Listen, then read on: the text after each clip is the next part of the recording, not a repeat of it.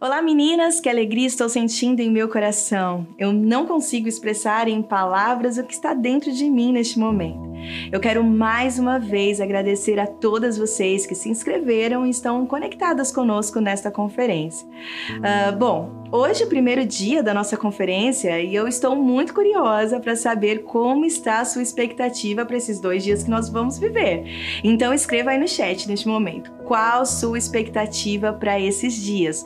Coloque um emoji, seja bem intencional aí para colocar a sua expectativa. Gente, que incrível viver tudo isso junto com todas vocês. Eu tenho certeza que sairemos daqui mulheres destemidas, mulheres corajosas. Uh, quando Deus gerou em meu coração esse tema, eu só conseguia pensar em mulheres que estão sofrendo e ansiosas em ser o que as pessoas esperam que elas sejam, não enxergando o que há de verdade dentro delas.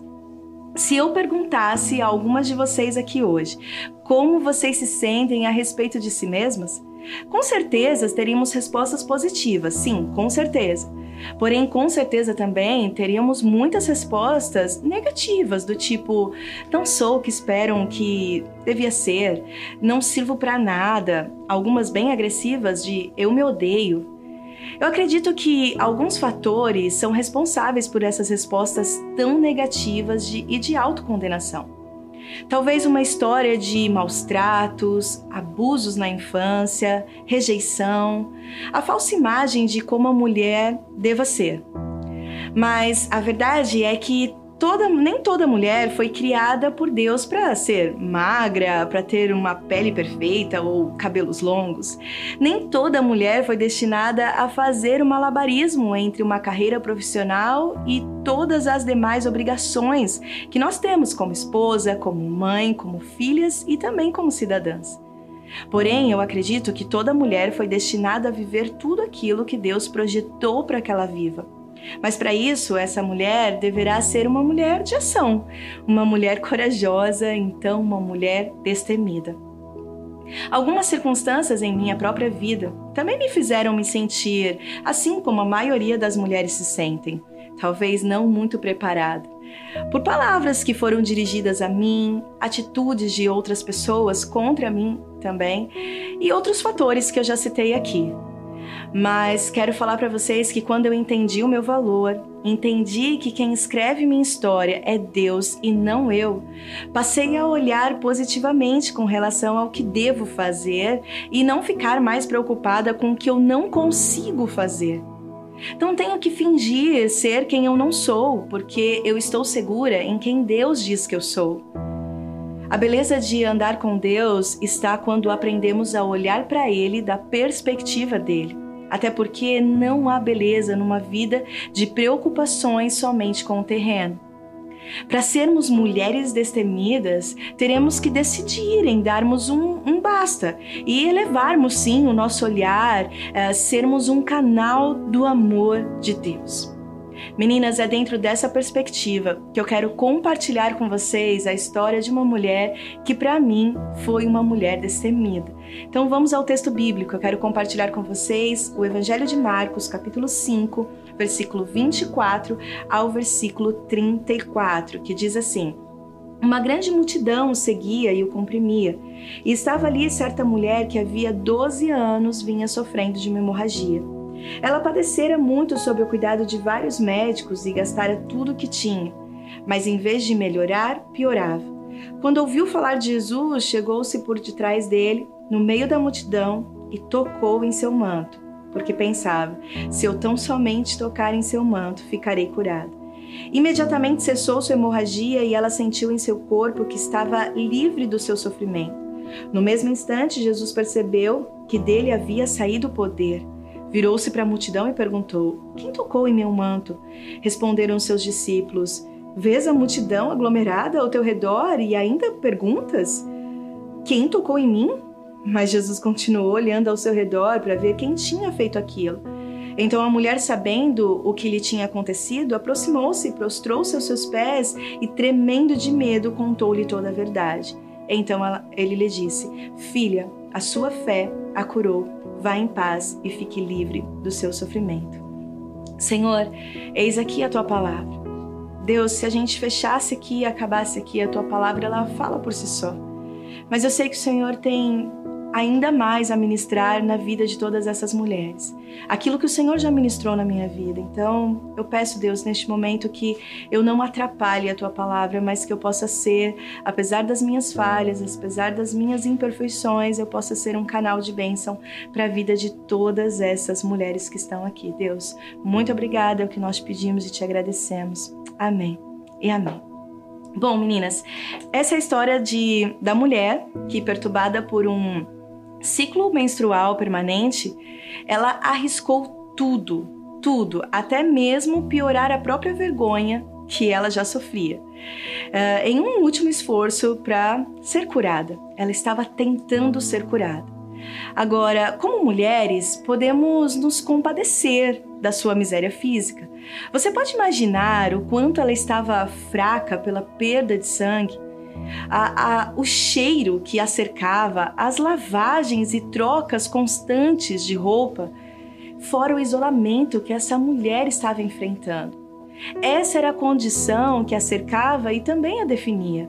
E com certeza ela não tinha as facilidades que nós temos hoje. Meninas, estamos vivendo em uma pandemia há um ano e meio praticamente e não temos perspectiva de quando tudo isso acabará. Porém, essa mulher, ela ficou presa num distanciamento social, ela ficou isolada do mundo e sem perspectiva de um futuro por 12 longos anos. Não foram um ano e meio, foram 12 longos anos. Foram 12 anos de enfraquecimento constante, anos de sombras densas de, na alma, de, de lágrimas constantes, de noites mal dormidas, de madrugadas de insônia de sofrimento sem trégua. Após 12 anos de expectativa frustrada, que esperança essa mulher poderia ter? Olhe só o que a palavra de Deus diz em Provérbios, capítulo 13, versículo 12, diz que a esperança que se adia faz adoecer o coração. A esperança que se adia faz adoecer o coração. Para entendermos a dor e a realidade que a mulher do fluxo de sangue enfrentava, precisamos compreender o contexto cultural que ela vivia. E para isso eu trouxe pelo menos três tipos de isolamento que essa mulher enfrentou por causa da sua enfermidade. O primeiro é o isolamento conjugal. Segundo a lei judaica, uma mulher com fluxo de sangue não podia relacionar-se com seu marido. A mulher menstruada era impura e por isso proibida de ter relações sexuais. Acreditava-se que mulheres menstruadas transferiam sua impureza e tudo que tocasse, inclusive utensílios domésticos e outros tipos de objetos também. Toda cama sobre a qual ela se deitasse durante os dias do seu fluxo, toda superfície em que se assentasse seria imunda. Os rabinos decretavam que até o cadáver de uma mulher que morrera durante a menstruação deveria passar por um processo de purificação especial com água. Exatamente isso. O segundo isolamento que eu quero compartilhar com vocês é o isolamento social. Uma mulher com hemorragia não poderia relacionar-se com outras pessoas. Antes deveria viver confinada na caverna da solidão, no isolamento sobre a triste realidade da exclusão social. Por 12 anos, ela não pudera abraçar nenhum familiar. Ela não pôde dar abraço em nenhum amigo. Ela vivia possuída de vergonha e com a autoestima devastada. O terceiro e último ponto que eu quero, o isolamento que eu quero trazer para vocês é o isolamento religioso. Uma mulher com fluxo de sangue não poderia estar sequer nas proximidades de uma sinagoga para adorar. Ela estava proibida de participar do culto público, já que estava constante condição de impureza ritual. Era então considerada impura, portanto, impedida de participar das festas e também dos cultos. É bem verdade que estamos vivendo um período de isolamento, que nem sequer se compara aos anos de isolamento dessa mulher. Mas com certeza, o nosso isolamento também tem gerado muitos resultados negativos em diversas pessoas. Uh, resultados negativos como depressão, ansiedade, violência doméstica. Nós vimos que aumentaram os números de violência doméstica, divórcio e até mesmo suicídio. Não estamos acostumadas a viver em isolamento, nem parar né, na nossa rotina frenética. Somos uma sociedade em ritmo acelerado e correndo também contra o tempo. Agora, se está difícil para todas nós esse isolamento, imaginem para essa mulher. Porém, a mulher da nossa história, ela foi movida a arriscar tudo para alcançar Jesus. Ela teve finalmente um vislumbre de esperança. Ela soube que Jesus estava em sua cidade. Ela ouvia uh, as histórias do seu grande poder e também dos seus milagres. Então, a esperança que foi impulsionada pelo desejo de ser livre foi um estímulo poderoso para aquela mulher, para despertar nela uh, a coragem que já havia dentro dela, mas que estava guardadinha. Então eu fico imaginando essa mulher, com toda a sua coragem, sendo destemida, eu fico imaginando ela criando estratégias para chegar até Jesus.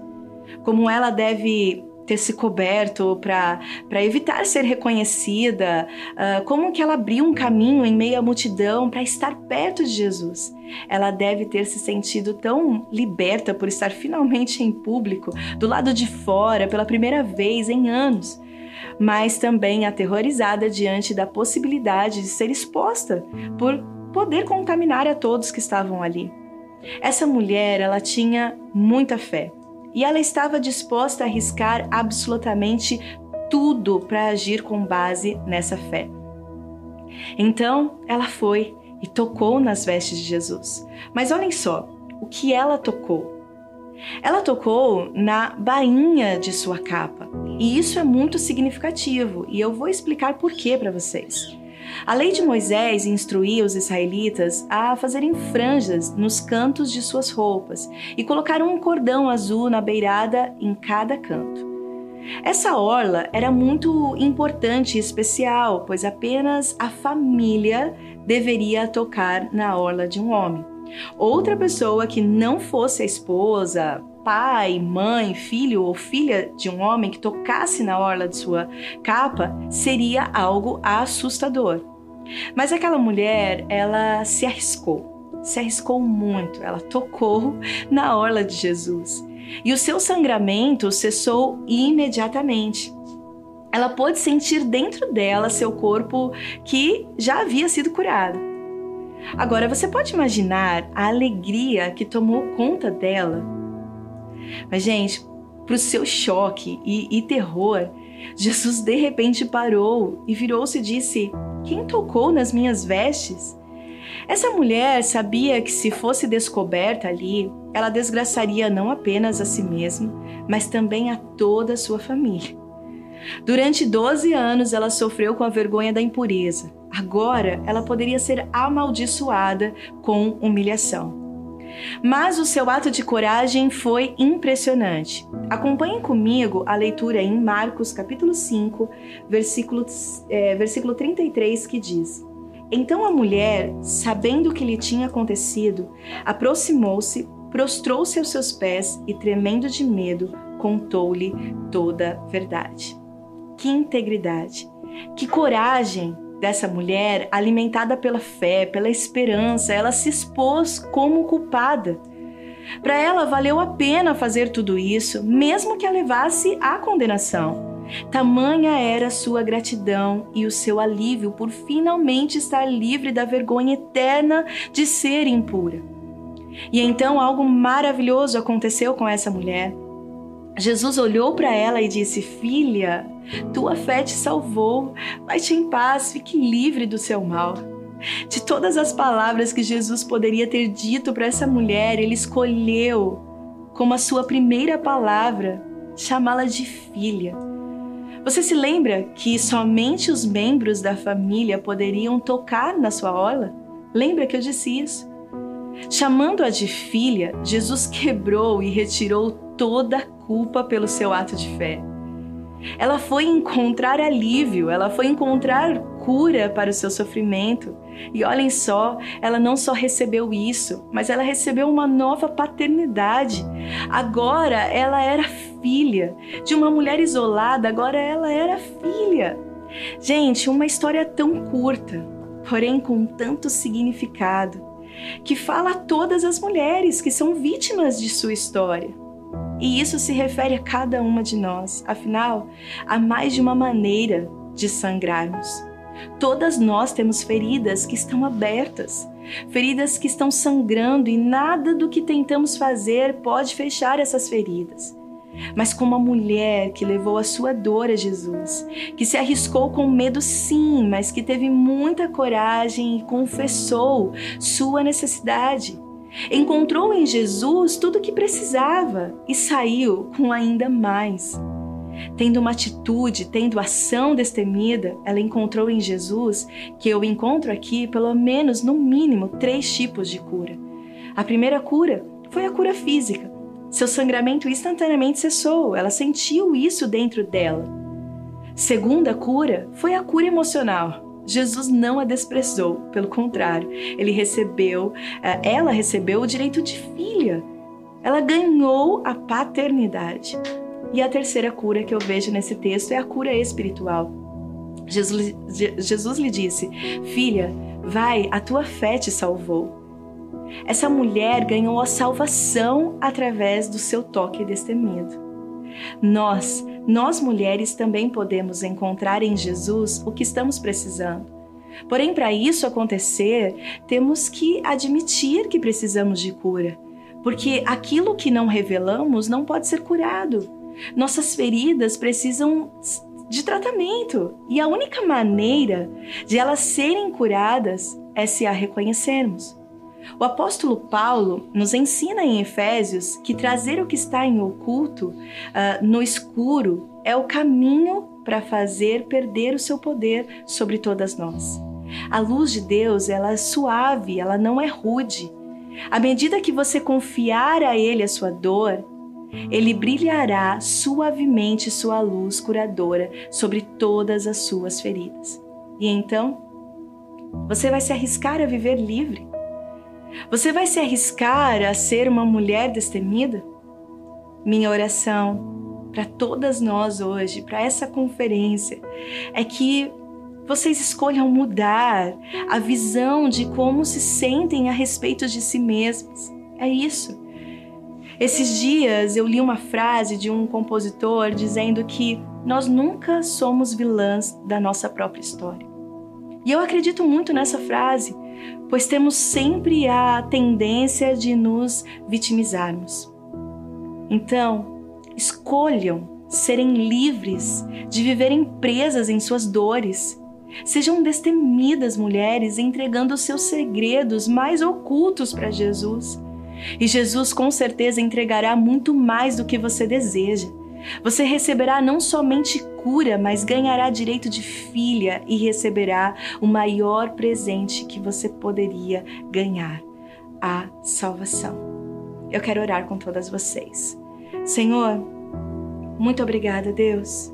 Obrigada por nos ensinar com essa história maravilhosa dessa mulher que nem nome ela tinha, Deus. Ela é conhecida como a mulher do fluxo de sangue. Quantas de nós é, achamos que nem nome temos? Mas Deus, assim como essa mulher teve coragem de tocar aonde ela nem poderia, onde ela nem tinha direito de tocar, mas aquilo que ela foi buscar, ela encontrou muito mais do Senhor. Deus, que o Senhor possa fazer isso por todas essas mulheres que estão conectadas aqui, Senhor.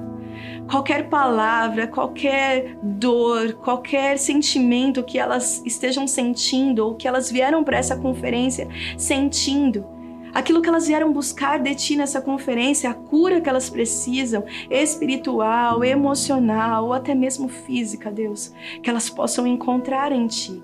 Que elas possam sair daqui, Senhor, com atitudes diferentes, com mudança, com ação, e que essa ação seja corajosa, viver tudo aquilo que o Senhor espera que a gente viva. E não aquilo que as pessoas desejam que a gente viva, Senhor, que possamos ser quem somos, quem o Senhor diz que nós somos que possamos acreditar na nossa identidade, assim como essa mulher do fluxo de sangue acreditou, assim como ela teve a esperança, mesmo após 12 longos anos de sua vida sofrendo. Ela foi liberta e alcançou muito mais do que ela esperava. Que todas essas mulheres possam alcançar, Deus, em Ti, muito mais do que elas vieram buscar aqui. É em Teu nome que nós pedimos e te agradecemos, em nome santo de Jesus. Amém e amém.